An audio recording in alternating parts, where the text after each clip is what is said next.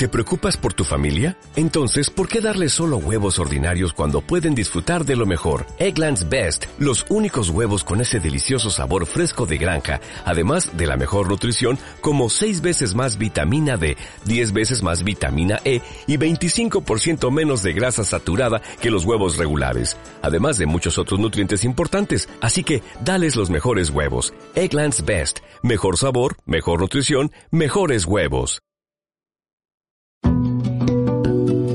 La columna de Maite. Un paseo inquieto por el arte de la ciudad. ¿Qué tal? ¿Qué tal? ¿Cómo les va? Muy buenas tardes. Bienvenidos, bienvenidas. Aquí estamos empezando la canción del país. Yo soy Perry, aquí estoy en la conducción. Está Maite Acosta, que no solo es una gran eh, difusora, divulgadora y crítica de arte, sino que también es buena compañera. Me arrimó un vaso de agua. Fíjate vos si será copada. ¿eh? Y Luca Fofano, que está en la puesta en el aire también ahí preparado.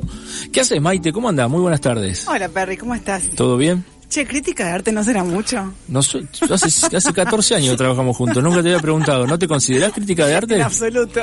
No, qué fiasco. Me... Le erraste. ¿Y qué haces haciendo una columna de arte A si ver, no sos crítica de arte? podríamos pensar. Divulgadora me cabe. Va bien. Divulgadora, difusora. O sea, me encargo de difundir, de comunicar, de contagiar. Le tenés agitar. miedo, le tenés miedo al término crítica No de me, arte. no me gusta mucho en realidad, ¿eh? no es que no le tenga miedo. ¿No te gusta? ¿Y quiénes quieren para hacer una crítica sobre algo? Bueno, esta semana, después de la premiación de Rosario Edito, nos fuimos a comer una pizza ahí con colegas y amigos periodistas que atienden mucho a la música, a otras cosas también, pero sobre todo a la música, y hablábamos de eso. De ser crítico, de ser divulgador, de ser periodista. No sé, creo que... Yo creo que en algún punto en la selección, ya de entrada, hay una crítica de arte. Después podés dar tus opiniones o no, pero Sí. a, la, a la hora de, de ordenar- ordenar tu material, de preguntar, de analizar la escena, estás haciendo un trabajo crítico.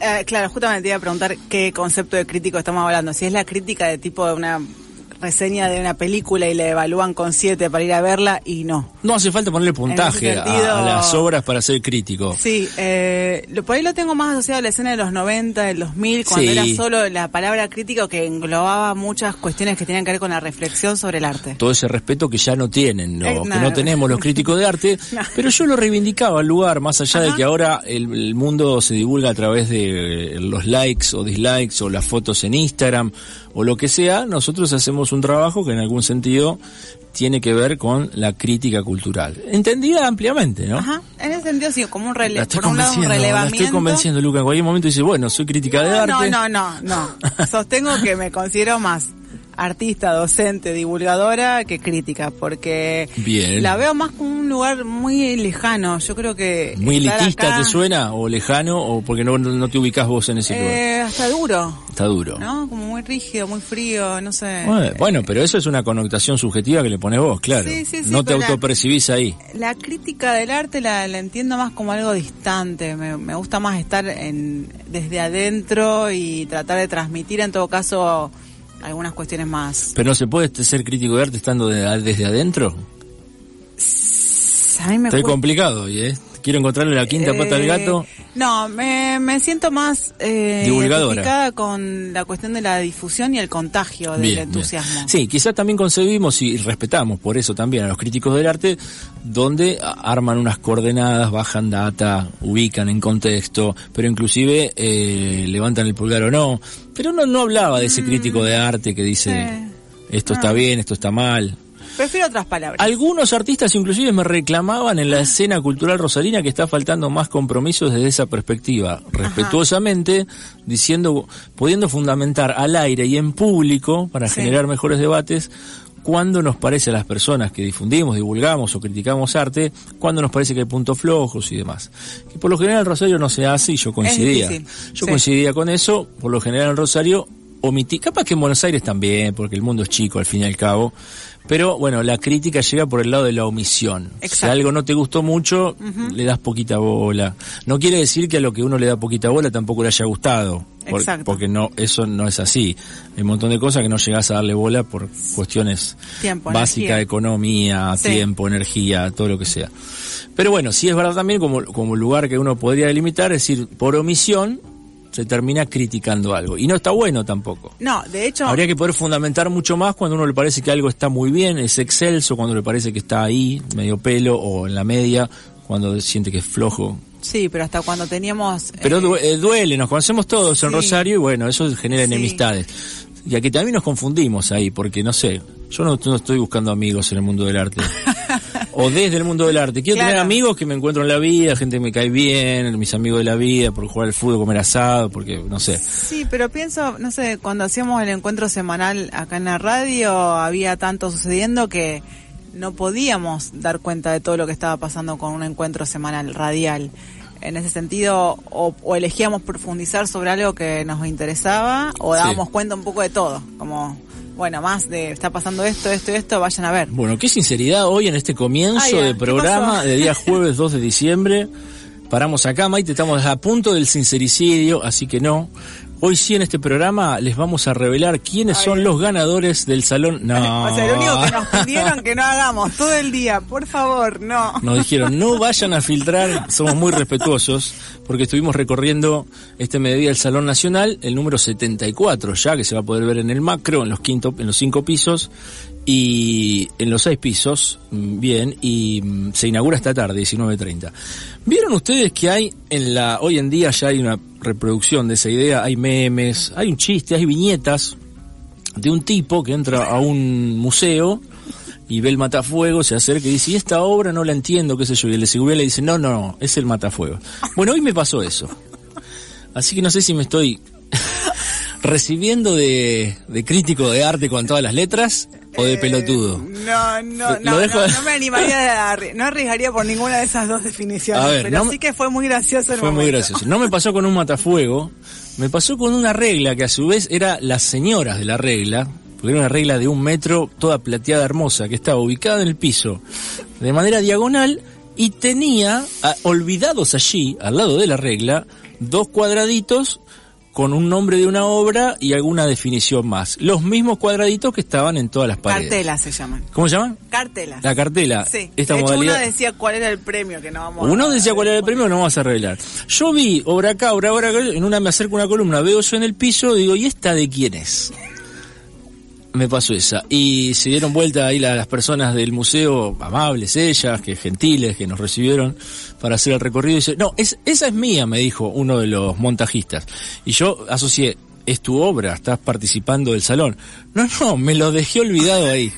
Así que era las herramientas de trabajo, eran una regla, pero qué regla. Ultimando detalles, Perry. Estábamos en la previa de las últimas horas antes de la inauguración del salón. Exactamente.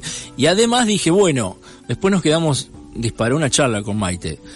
Eso puesto ahí, en este contexto en el que vivimos del mundo del arte contemporáneo, tranquilamente podía pasar por obra de arte. Yo no me voy a hacer cargo del error, o sí lo asumo, lo estoy contando acá en la radio, pero dije, esto tranquilamente podría ser una obra de arte. Me la podrían haber vendido así. No Podría- lo era. Podríamos hacer un meme entonces. Haga el meme, haga el meme como el del matafuego, eh, porque me la quedé mirando y la regla era muy linda. Estaba apoyada cerca de una columna en diagonal y tenía los dos carteles al lado, Maite, la verdad.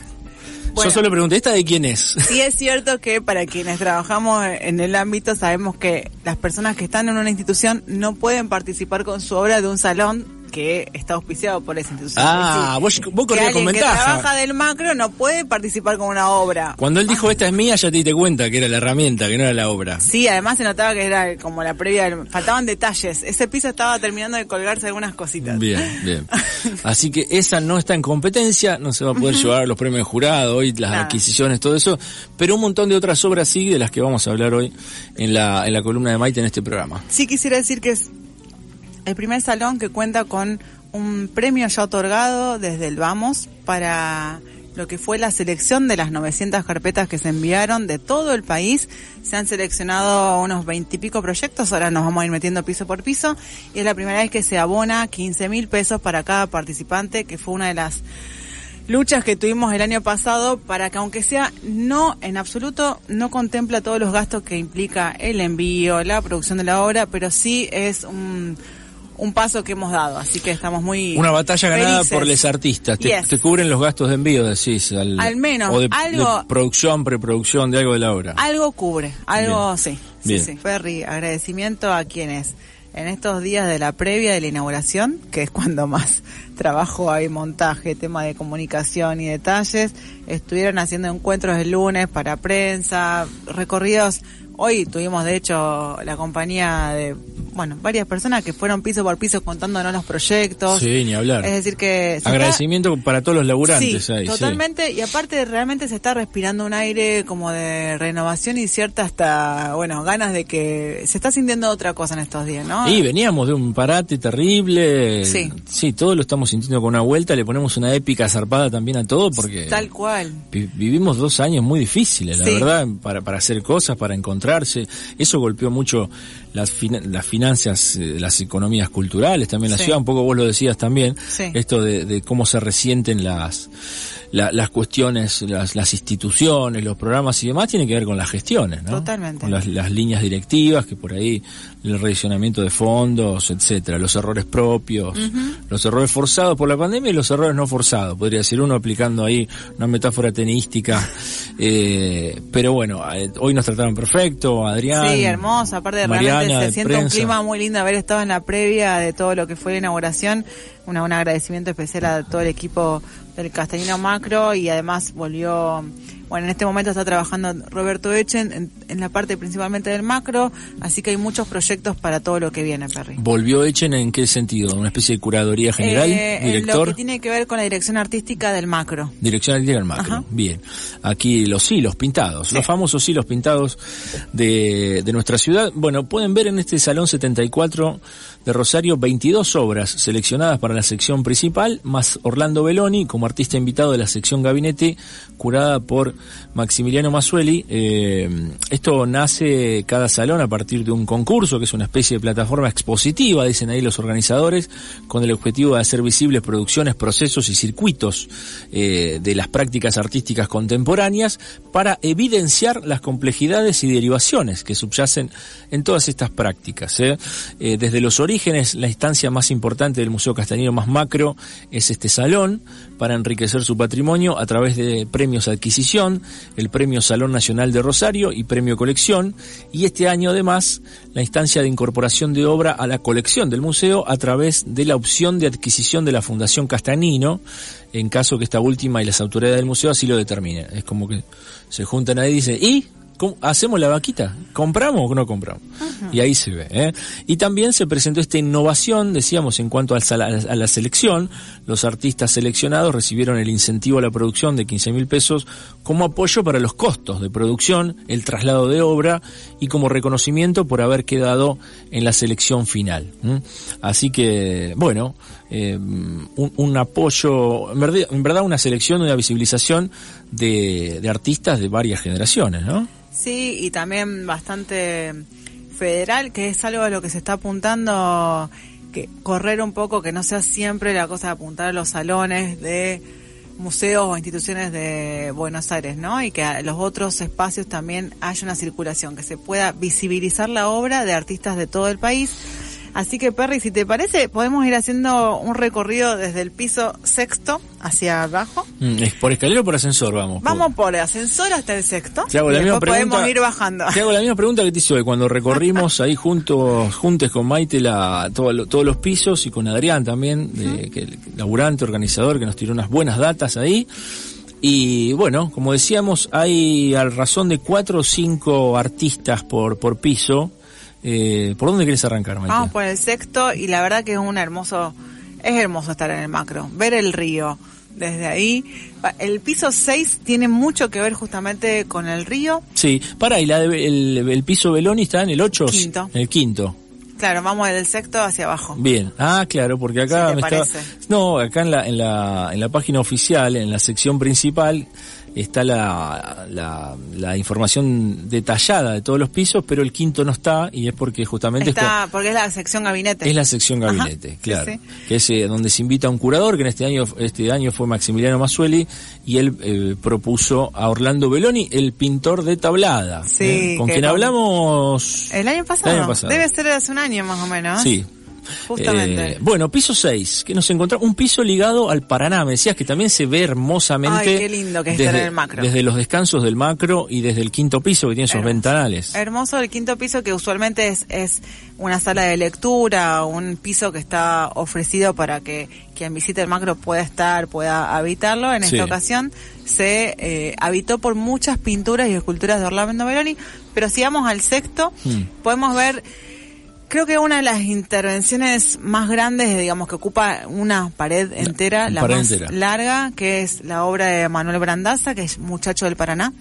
Artista que rosarino. que tiene mucho que ver con el río, ¿no? Está Sí, ahí, sí. se ve el río, se ve el barro, un artista rosarino. Aclaremos que en ese piso, el sexto, sobre la pared que está montada la, la obra de Manu Brandaza, es la pared que da al río. En ese piso no hay ventanas, ¿eh? porque las ventanas están en el quinto y en los, Y en los descansos. en los descansos. Pero esa pared que da del sexto piso al río Paraná tiene una relectura del río muy particular de Manu Brandaza, artista de la ciudad, ¿no? Manu Sí. de acá, Rosarino, Rosarino se vino en algún momento.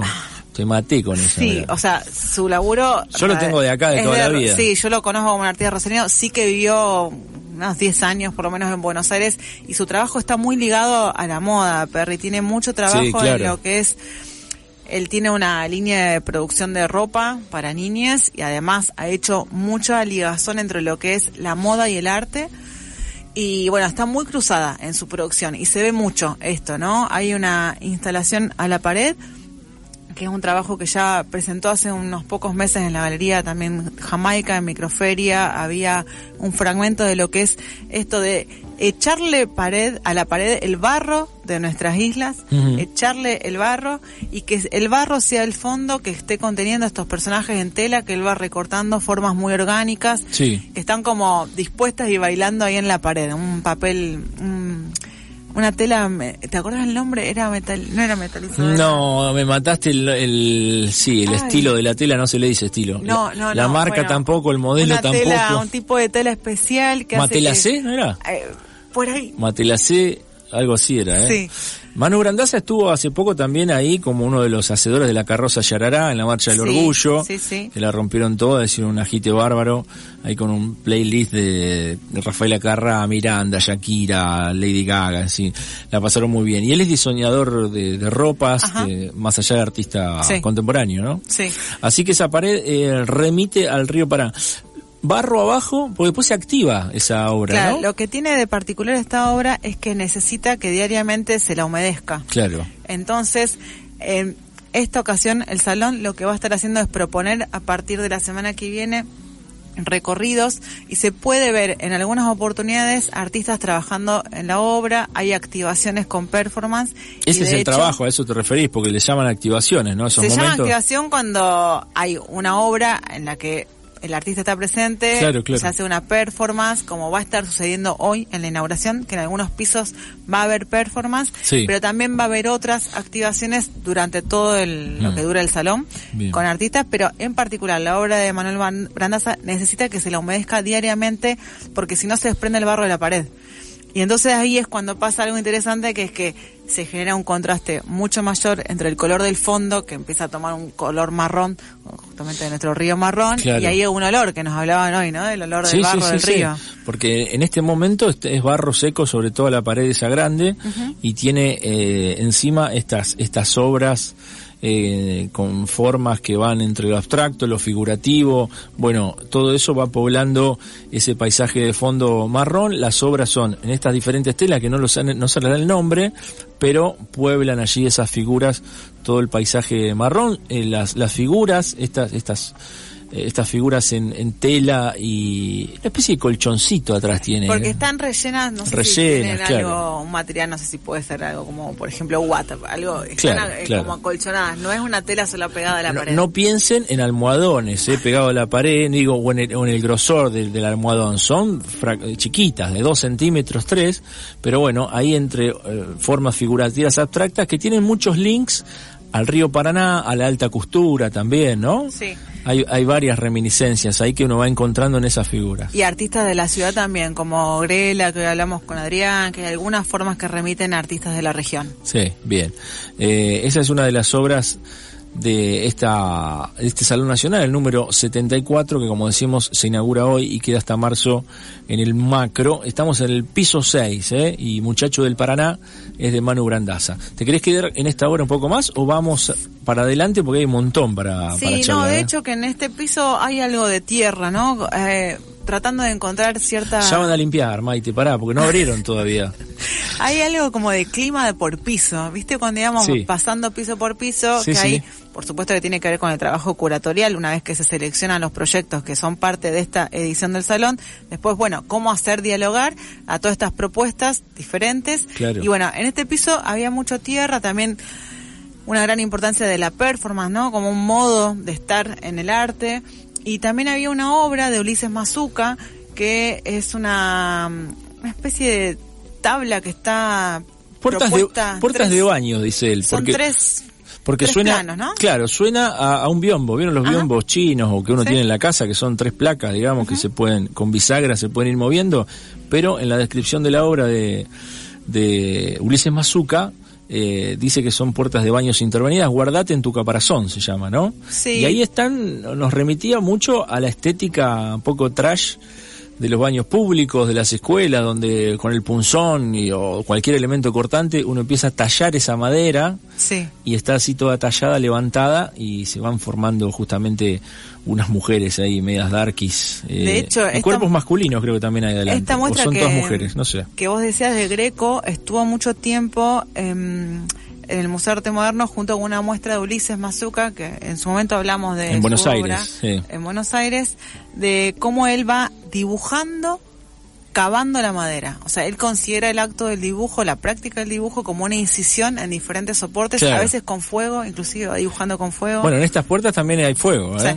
Sí, Se sí. llama así, eh, guardate en tu caparazón, tres puertas de placar desbastadas, quemadas y barnizadas, ve- obra del 2021 de Ulises Mazuca, que ustedes las pueden ver. Son tres placas, tres puertas de que tendrán metro ochenta, digamos. Sí, y también está escrito, como vos decís, ¿no? Escrito, no solo quemado, dibujado, escrito, sí. como mensajes ahí que van dialogando con sus formas. Bien, perfecto. ¿eh? También en ese piso está dibujo sensacional de Mara Cafarone. Fuimos a- a- a- apuntando algunas ideas de esto, de esto que vimos.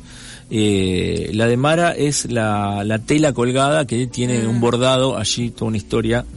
eh, y se explica sobre esto.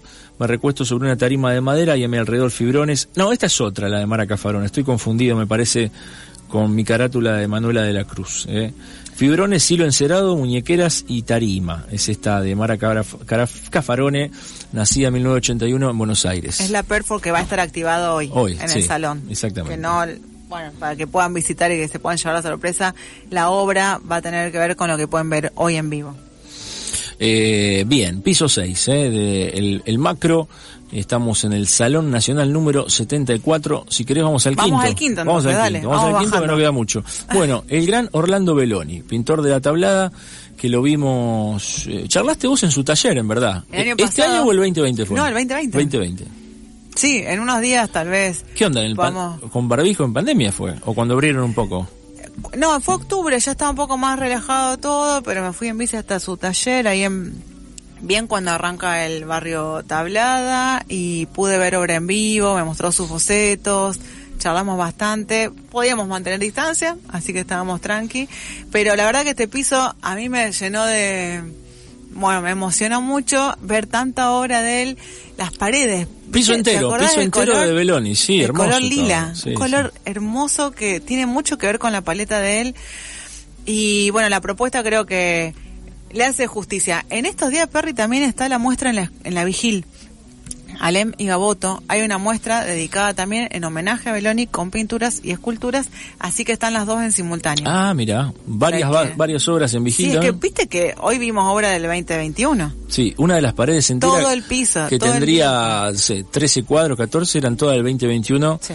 de Belloni, eh, hombre nacido en 1933. Pensábamos hoy comparábamos es la generación Cholo Montironi, eh, que esta semana estuvimos hablando tanto con, con el tanguero rosarino. Bueno, Orlando Belloni también presenta ahí una selección de obras, eh, óleos y tallas en madera, donde expone este realismo más contundente que se practicó en la ciudad de Rosario desde mediados del siglo XX a la actualidad, apasionado por el paisaje y por el carácter humano, con insistencia y total dedicación, Beloni es el artista eslabón que a nuestra historia del arte le faltaba, ¿eh? en el barrio de Tablada desde siempre. Sí, porque pensando en el contexto, Perry, que este es un salón de arte contemporáneo, eh, el otro día conversábamos justamente con Maxi, ¿no?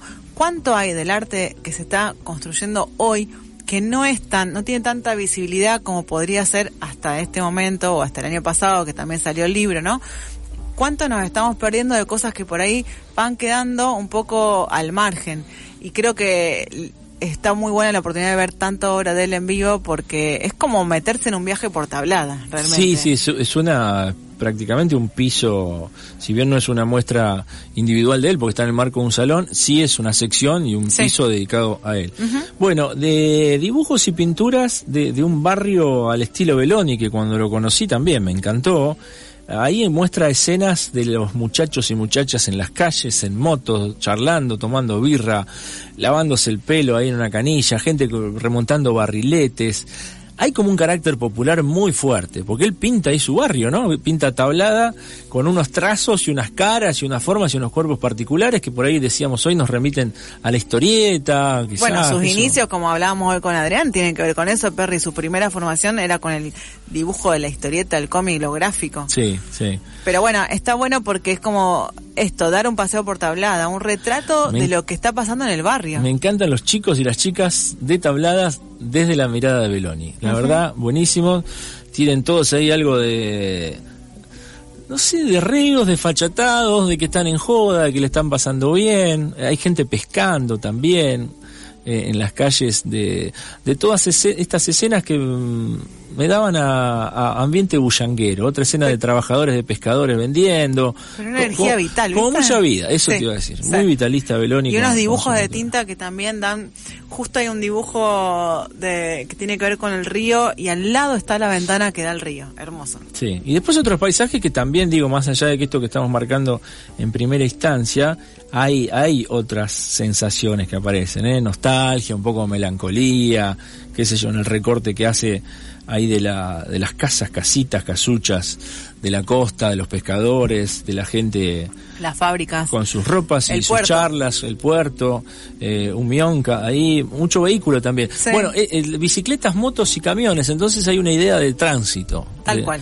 De movimiento. Que decíamos hoy que era como capturar una instantánea de lo que está viviendo él en el barrio en ese momento. Que de hecho él sale a dibujar y se mete y lo pasa a la pintura.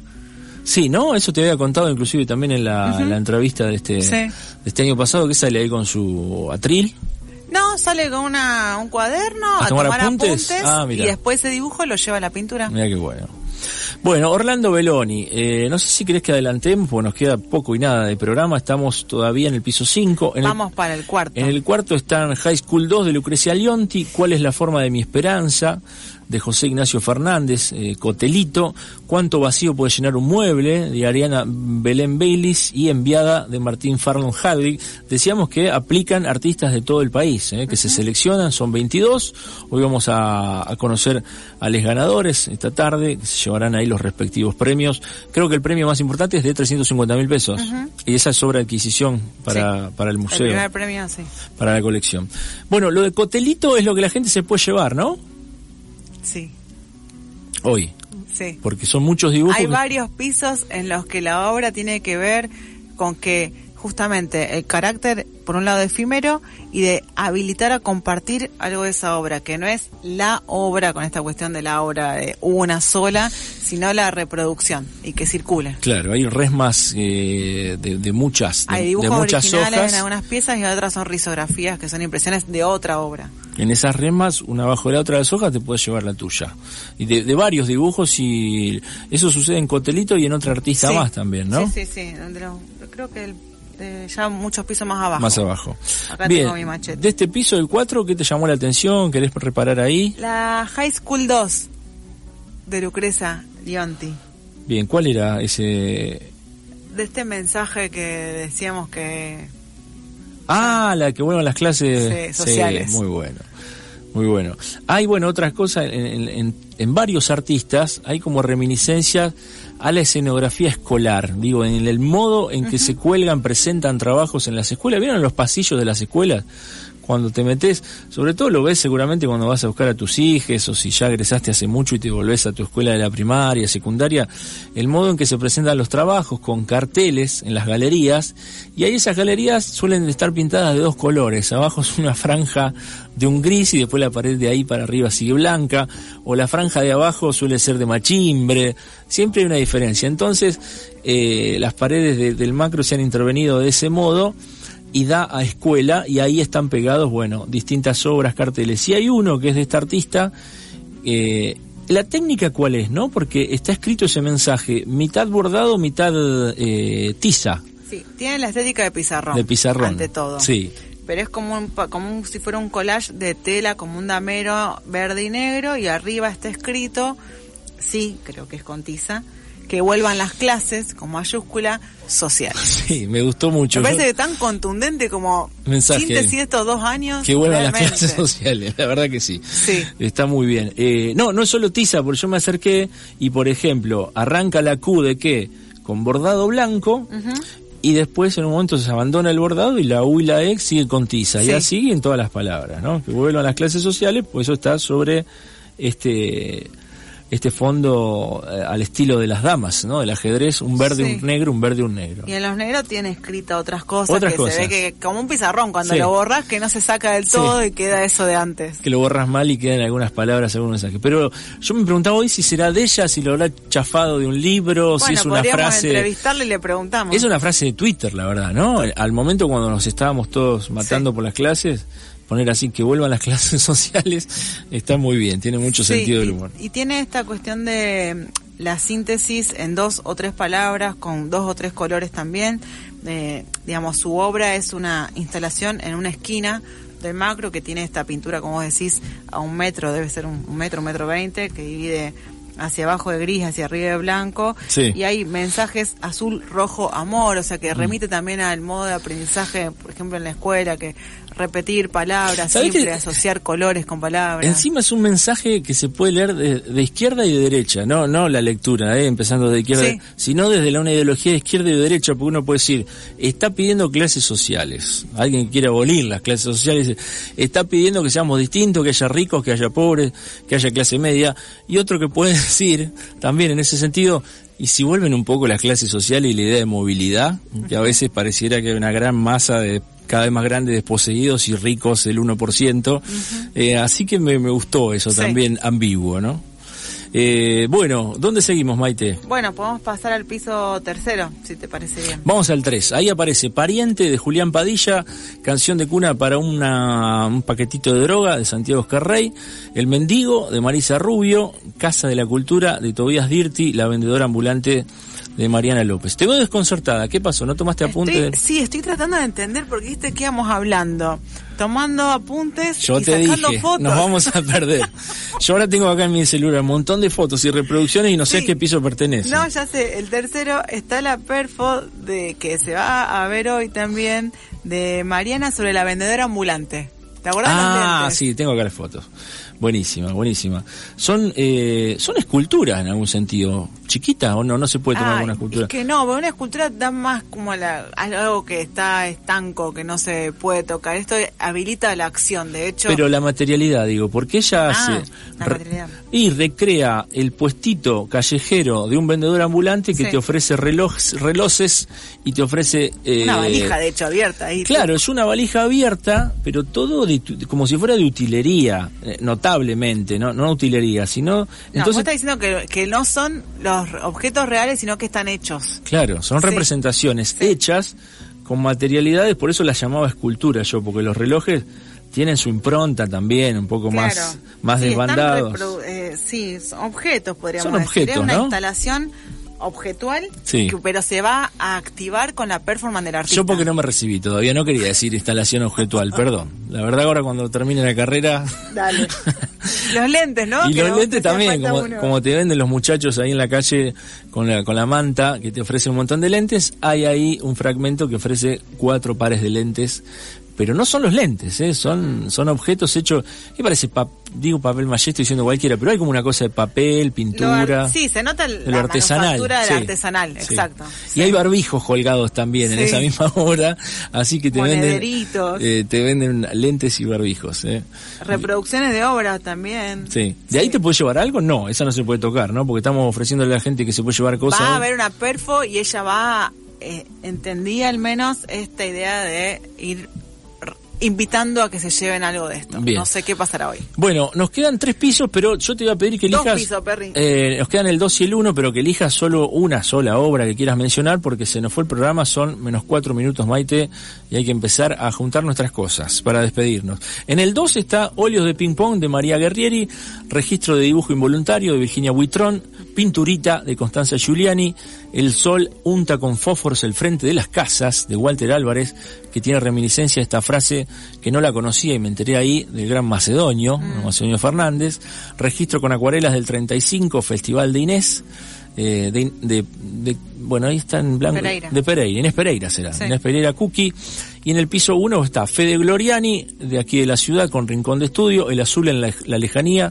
de Andrés Aisikovich, Atleta Cósmico de Eric Arasi y Sin Título de Federico Lanzi, muchas otras obras que tienen que ver con qué materialidad eh, en términos generales. Encontramos un poco de todo, El- pintura, dibujo, Sí, pero el segundo piso tenía bastante de dibujo. mucho dibujo, sí. Sí, eh, había un clima bien hasta de- de- que nos remitía, conversábamos hoy ahí viendo las obras del dibujo de los 30 que estaba vinculado a la ilustración de textos como por ejemplo el de Macedonio.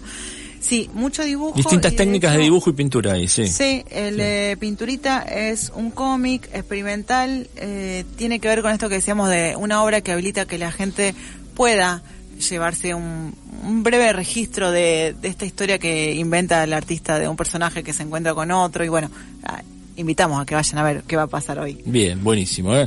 74 Salón Nacional de Rosario, que hicimos un paseíto piso a piso por el macro con Faltó el Maite. primero, elegiste una. No, no llegamos, Maite, no llegamos. ¿Se terminó? Sí, que la gente vaya eh, y se lo dejamos a tu criterio. Te lo dejo a tu criterio, querido oyente, querida oyente. Hicimos aquí un paseíto nada más con algunas coordenadas, algunas claves. Volveremos sobre esto porque termina en Sí. marzo. Probablemente Sí, sí. estemos entrevistando artistas y volviendo en particular sobre alguna de las obras. Gracias, Maite, un lujo. Nos vemos en 15. Nos vemos en 15. ¿eh? La canción del país.com.ar Música, literatura, cine, teatro, arte, poesía. La canción del país.com.ar